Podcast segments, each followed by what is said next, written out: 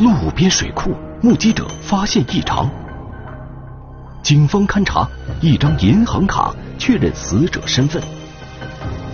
摸排走访，麻将馆女老板为何多次说谎？搜索监控，又能否帮助警方锁定真凶？凌晨一点钟，天网栏目即将播出。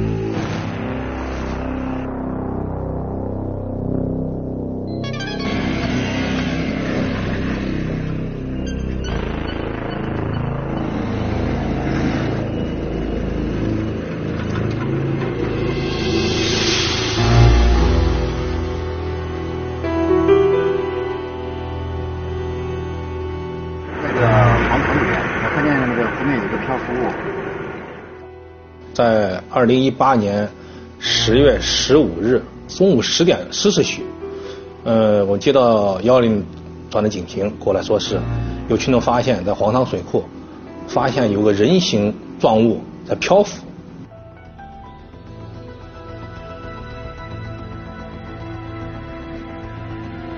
当乔军走到水库边的时候，现场的情况让从警多年的他感觉到了。一丝异样。我走近以后，从空气中传来的雾味道啊，就是那种高度腐烂那种味道。水面上的漂浮物不仅挥发出刺鼻的味道，而且这个漂浮物的捆绑方式也让他十分惊奇。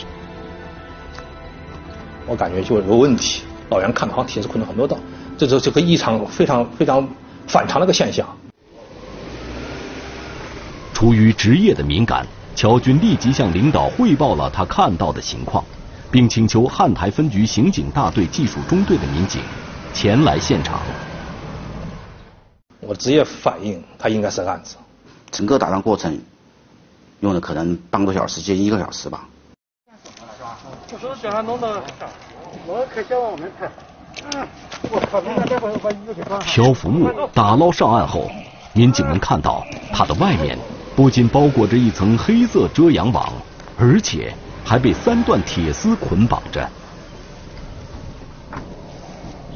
哦，当时一打捞上来，我们感觉更加明确我的判断，这肯定是个人，因为他脑袋那个位置包了一个铁丝勒了一下，甚至就是明显的有个人脑壳那种。拆开包裹物，人们看到的是一具男尸。尸体经过漂浮，特别高度腐败，已经变形。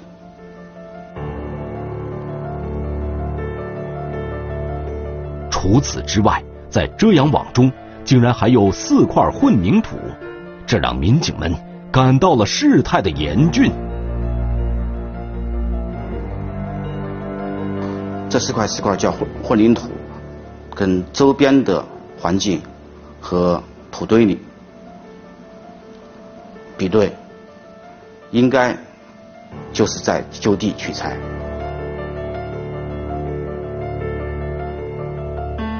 水库的南边，一路之隔是一个建筑工地，不远处还有一堆建筑垃圾，混凝土块显然是取材于此。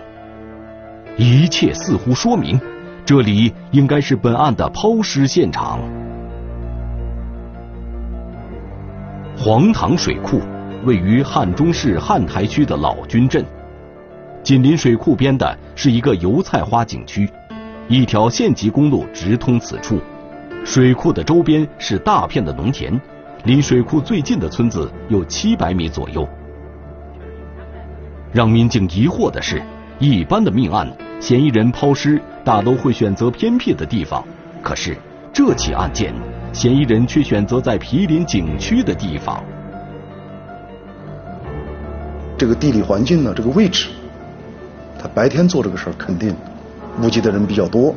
那么当我们当时就分析，要干这个事儿，必须得是一个外部条件要夜晚的时候比较安全一点。此外，在抛尸过程中，犯罪嫌疑人还曾经就地取材，并对包裹的尸体进行了再次捆绑，并放置了重物。完成这些动作至少需要二十多分钟的时间。抛尸地点的选择，肯定也是特别熟悉这个环境、特别熟悉这个环境、熟熟悉线路的人选择的这样一个抛尸地点。报警的是水库南面建筑工地的包工头老李。当时，老李正在水库边散步，不久，他就发现了异常。他发现，哎，这飘着东西，他感到很奇怪，啊，然后就给他闻那味道，那味道也有了，感到有有点臭味。这个工地上的一个，这个就是他们那个就是一个负责人。对着他也比较警也也警惕性很高，立马就打电话就报了警。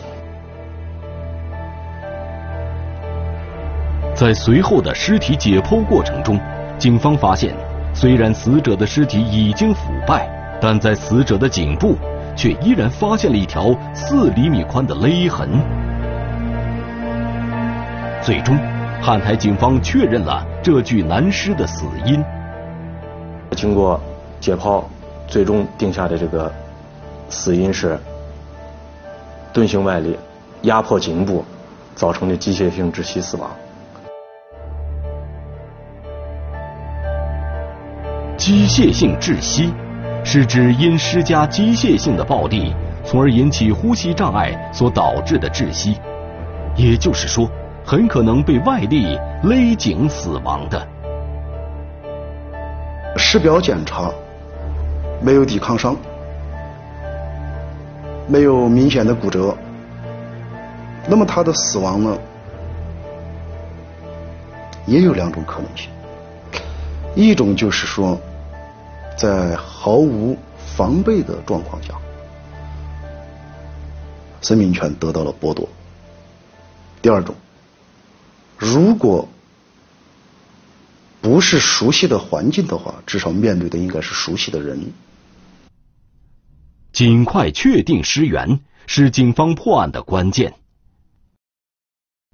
通过进一步尸检，警方确认被害人的身高在一百六十八至一百七十一公分，年龄在二十七八岁到四十岁之间吧。死亡时间上，我们分析的应该是在十天左右。十天前，水库边究竟发生过什么？为寻找答案，警方在现场周边进行了仔细的走访。通过一天多的走访吧，没有任何进展。一般像这个走访既没有发现事件的目击者，也没有发现可疑的线索。包裹尸体的除了黑色的遮阳网，还有一种编织袋。警方转换办案思路，力图从这些物品上找到有价值的信息。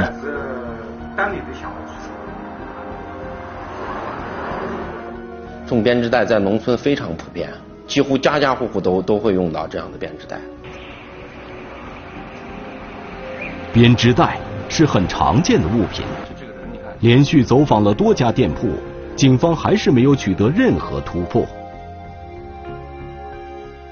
当时我们把涉及案发现场周边的两个乡镇，全部进行同样塑料袋的走访和摸排工作，呃，在一天多的时间里面没有任何的进展。民警再次来到案发现场，这次他们把勘查范围向抛尸现场周边扩展。终于，在距离黄塘水库两百多米远的田里，警方有了新的发现。报告，发现一个可疑钱包。在尸体的北侧土堆里边，发现了一个黑色钱包。钱包里边有一张银行卡和少量的现金。经调查，银行卡的户主是一个姓张的人。那么，死者与这张银行卡又是否存在关联呢？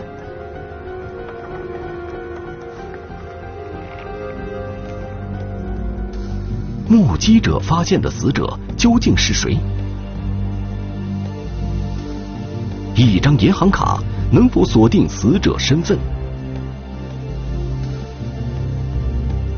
排查关系，大额外债无法偿还，持续追踪，更多疑点浮出水面。凌晨一点钟。天网栏目正在播出。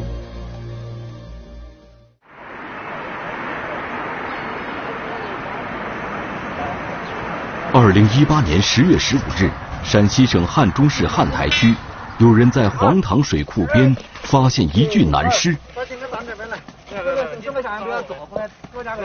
侦查过程中，民警在距离水库两百多米远的田里发现了一个钱包。并从中找到了一张银行卡。通过查询，警方确认了这张银行卡的户主是一位张姓男子。这个钱包离现场不远，距离比较近，这第一。第二个，这个钱包不是很旧，所以我们觉得跟这具尸体有可能有联系。警方随即围绕银行卡展开了调查。张某斌这个名字，如果在全国的来看的话，肯定会很多。呃，我们是先从内及外吧，就有这样一个人，就是武乡的人，年龄上呢，一看呢也还合适。银行卡的户主是汉台区五乡镇人。很快，侦查员在五乡镇见到了张姓男子的家人。他的父母亲回来以后，就问他，啊，说你们家斌娃嘛，在他叫的斌娃在哪儿呢？啊，又问斌娃前段时间出去玩去了，啊，有事出去了，呃，出去干啥去了？不知道。张姓男子的父母向民警描述了九月三十日儿子离家时的穿着打扮，就把。穿的鞋，张某斌身上的鞋、裤子、啊外套，这有照片，看一下。你看这个衣服，是你们家斌娃子自己穿的衣服吧？是，就是。这两天刚好他又去打工了，是一个叫什么？最终，经过检验和比对，警方确认了黄塘水库发现的死者，正是银行卡的主人。张某兵。通过调查，民警了解到，被害人张某兵并没有工作，日常的花销都靠父母提供。大家普遍认为，这个这个张某兵呀，游手好闲，不务正业。之后，民警还了解到，被害人患有强直性脊柱炎。已基本丧失了劳动能力，而在张某兵离家前，还曾拿走了父母刚刚领到手的一笔养老金。啊，所以当时他母亲还比较生气。当获知孩子突然遭遇了不测，张某兵的父母一时悲痛不已。就在民警向张某兵的父母了解情况的时候。负责走访调查的另一组民警发现了一条新的线索。在我们排查对张某兵的生前的这个社会关系进行排查的时候，查到他当时欠有大量外债，还曾经有人到家中去要过账，欠有大量外债，并被人上门讨债。那么，这些前来催债的债主，显然是民警们调查的重点。当时我们排查出来有五个，就是和张某斌有债务关系的人。警方发现，在这五名债主中，有一名王姓男子，对于自己九月三十日当晚的行踪一直语焉不详。而这个王某，不但是借给张某兵钱最多的人，而且到家里要债的人也正是此人。他给我们的回答是：那天晚上喝多了，记不得在哪。王某，三十五岁，陕西省汉中市人。之后，在警方进一步的询问中，王某终于回忆起了自己在九月三十日当晚的行踪。据王某讲，九月三十日当晚，因为与朋友聚餐饮酒后，去了汉台区的大哥家过夜。我们找他哥哥以后进行了核实。还有家里有其他一些人，确实也证实了这件事情，当时也就排除了对他的嫌疑。经过调查，王某被排除了嫌疑，其他的四名债主也同样不具备作案时间，被排除了涉案的可能。那么，张某兵是如何遇害的？凶手又会是谁呢？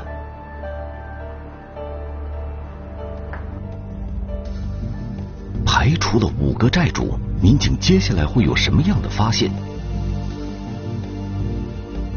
持续排查，一家麻将馆进入了警方视线。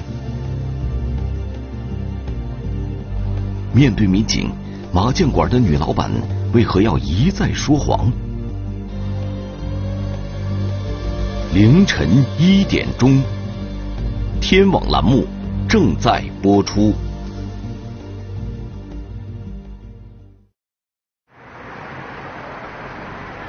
在之前的走访中，民警了解到张某兵是在九月三十日离家后失联的。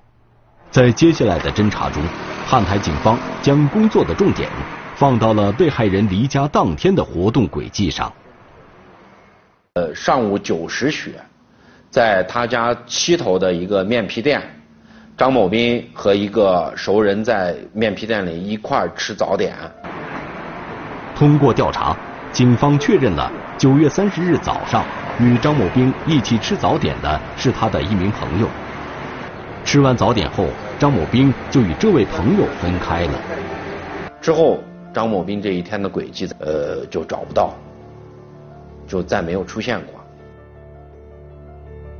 经过调查，民警发现这位与张某兵一起吃早点的人，同样与张某兵有债务关系。而这位朋友与张某兵分手后，一直在忙自己的事情，同样不具备涉案的可能。那么，张某兵消失的这段时间到底去了哪里？又遇到了谁呢？就感觉这个事儿比我们想象的中啊，应该复杂的多。整个的侦破工作呢，暂时陷入了一个僵局。为了打破僵局，民警再次梳理了张某兵的人际关系。这时，警方发现了一个经常与张某兵联系的人。平均一天反正是，呃，基本上都都有一两次的这个通话记录。就是他们经常在晚上，呃，深夜十二点以后还有多次通话。随后。警方确认了这个号码的机主是张某兵的一个邻居。通过这个可疑号码一查呢，就是她这个，这个是个女性，就住在她对面。原来，这个与张某兵联系紧密的人是他的一个邻居，名叫杨某梅，是一家麻将馆的老板。我们当时第一次找他的时候，就想的是。能不能从杨红梅的这边获悉一些他的一些交际圈嘛、朋友圈嘛，或者有没有借杨红梅的钱呀，还是打牌呀等等嘛？进一步调查，民警发现被害人张某兵是这家麻将馆的常客，经常去的，就离他家也近，不远。那么，九月三十日早上。用过早点之后的张某兵，是不是像往常一样来了麻将馆呢？民警很快出现在了杨某梅家。那么我们就感觉了解一下，看一下他和这个张某兵最后一次见面的时间和情形。他说的是最后一次见他应该是三十号的下午见了一面，麻将馆里面绕了一下，也没买啥东西，除此以外就再没见过。杨某梅还告诉民警，虽然张某兵经常来自家的麻将馆打麻将，但两人之间的关系并不是很熟。可是，民警前期调查发现，不仅杨某梅经常在深夜时分与被害人张某兵通话，而且两人最后一次通话竟然也是在十月一日的凌晨零点二十五分。可没想到的是，对这次通话，杨某梅却说时间是九月三十日的下午。而不是次日凌晨。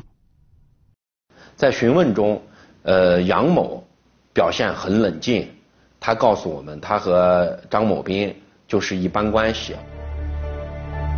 据杨某梅讲，九月三十日下午，两人之所以通话，是张某兵打电话来询问麻将馆里有没有人打麻将，如果有人，自己也要来打。之后，张某兵就如约来到了麻将馆。女子的解释似乎全都合情合理，案件侦破也似乎再次回到了原点。工作依然没有进展，进入一个比较焦灼的状态。然而，一条线索的出现引起了所有办案民警的高度警觉。据群众反映，由于张某兵不仅经常在杨某梅的麻将馆打麻将，据说。他还欠下了杨某梅一笔数额不小的欠款，欠他有十万块钱样子。民警觉得，如果真像杨某梅所说，他与张某兵只是普通的邻里关系，那他又为何要借这么多钱给张某兵呢？从这个时候开始，我们就对杨某梅产生了怀疑。所以这样，这个杨红梅又进入了我们的视野。为了了解事情的真相，民警再次找到了杨某梅。根据我们的调查，他表现出来的态度跟第一次不太一样，表现出来的更紧张一些。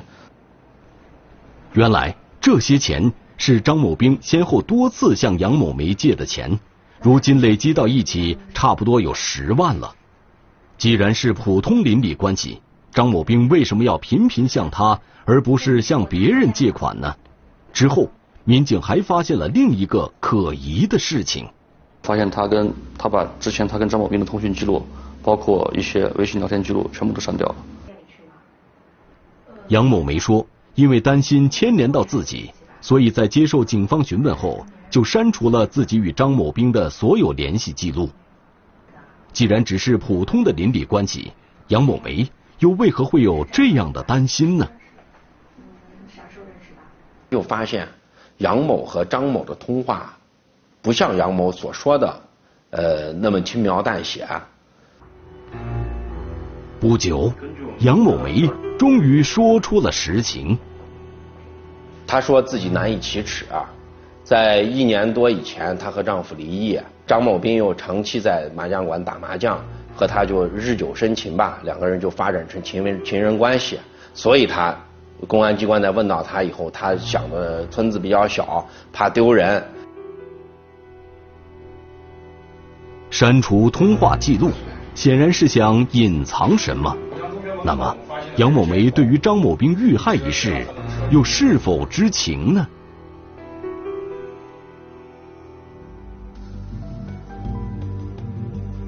疑点上升，女老板如何自圆其说？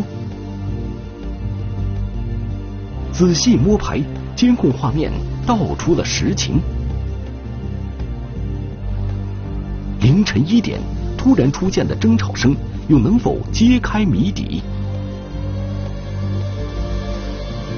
麻将馆里究竟隐藏着怎样的秘密？凌晨一点钟，天网栏目正在播出。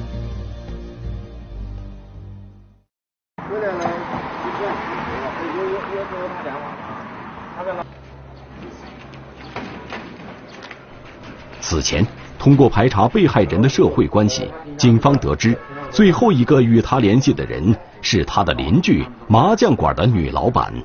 可是，两次面对警方询问的杨某梅，态度却截然不同。那么，我们就想的是，有没有可能，杨某在一些其他的问题上？对我们还有所隐瞒呢。为了尽快查出导致张某兵遇害的真凶究竟是谁，警方以张某兵家到杨某梅家的地点为核心，展开了深入细致的走访。走访过程中，有群众反映，十月一日凌晨曾听到从杨某梅家传出了吵架声。他的记忆当时说是非常深刻，因为当天他家里有一个重大的事情，在凌晨一点多的时候，呃，他听见杨某家传出呃有呃有吵架的声音。此前，虽然杨某没说过他与张某兵通话时是九月三十日的下午，之后杨某梅就删除了手机通话和微信聊天记录。而警方再次核查，确认了十月一日的凌晨零点二十五分才是杨某梅与张某兵最后通话的时间。巧合的是，这个时间点刚巧与杨某梅家传出争吵声非常接近，也就是说，杨某梅与张某兵通完话没多久，就在家中与人发生了争吵。与此同时。警方还发现了一处之前没有注意到的监控探头，位于杨某梅家对面的一个一米场，米场的一个角落里有一个监控，刚好能照向这个公路。警方新发现的这处监控，距离杨某梅家大概有一百多米远，在监控画面里。警方看到了让人惊奇的一幕，发现，在十月一日凌晨一时许，呃，疑似张某斌的这样一个人出现了。呃，张某斌从他家方向走到杨红梅家中之后，监控再没有出来过。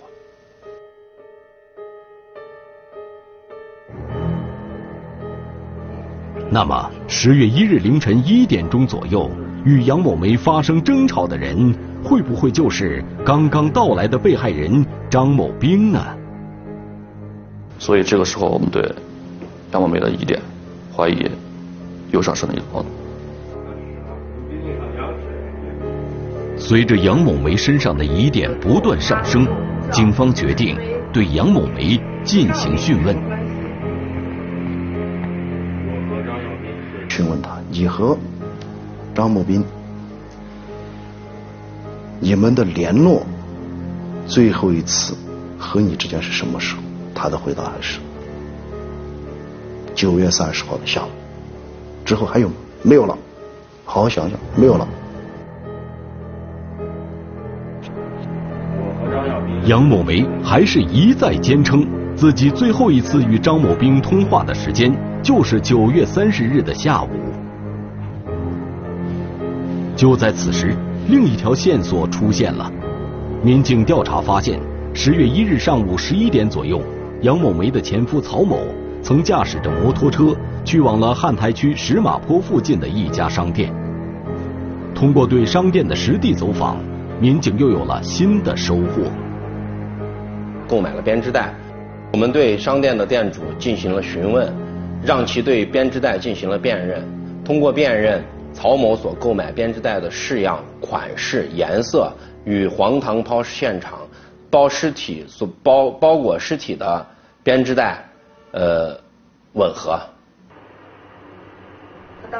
可是，杨某梅对前夫曹某购买了编织袋一事，却闭口不谈。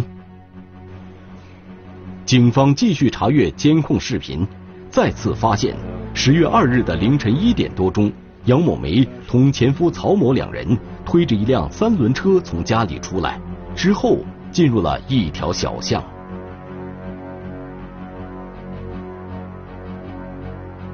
他们有一条公路，按照常人的思维，因为晚上凌晨的话，那路上都没有车了。如果说是出门的话，他完全可以走大路。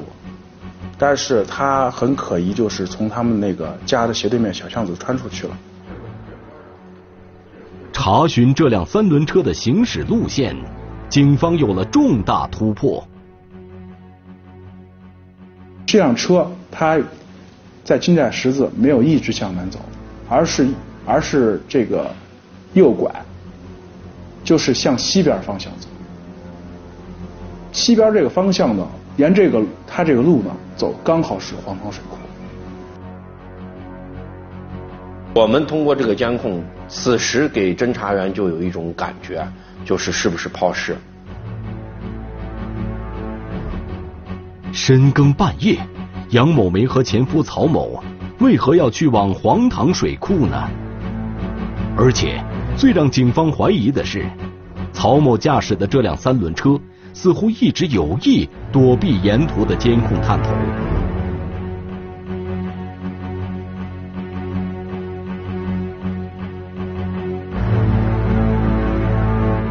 他这是非就非常规操作，就是路线上是非常规走的，就是让我们感觉就更可疑了。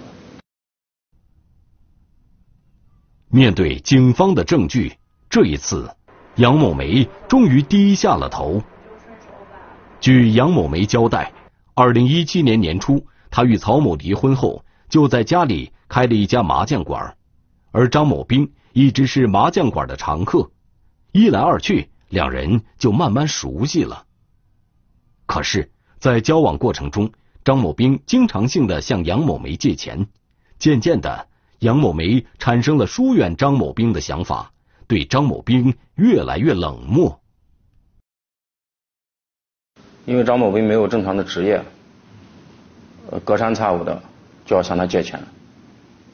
他自己在农村里面开了一个麻将馆和商店，自己养的也有儿女，这个经济上，那也不是太宽裕。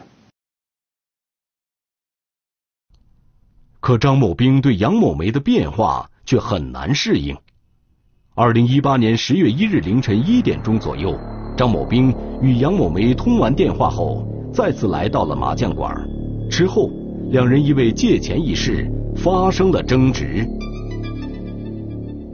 呃，向他借钱，呃，他不愿意借，然后张某兵，呃，拿出随身携带的，呃，匕首，就威胁他。之后，杨某梅假意答应了张某兵的要求，在张某兵放松戒备后，杨某梅随手拿起挂在墙上的围裙，勒住了张某兵。持续了有一两分钟。据杨某梅交代，虽然她与前夫曹某离婚了，但是两人一直住在一栋房子里，并且两人的关系也开始有所好转。作案后，曹某变成了前妻抛尸的帮凶。案件的侦办啊，再次说明要重视提升农村治安综合治理的能力，切实把矛盾纠纷排查、化解工作做实做细做到家。案件虽然成功告破，但是对于这样的结局，还是让所有办案民警唏嘘不已。警方提示，在情与法的规则里，爱与恨都不能成为伤害对方的理由。以身试法，必然害人害己。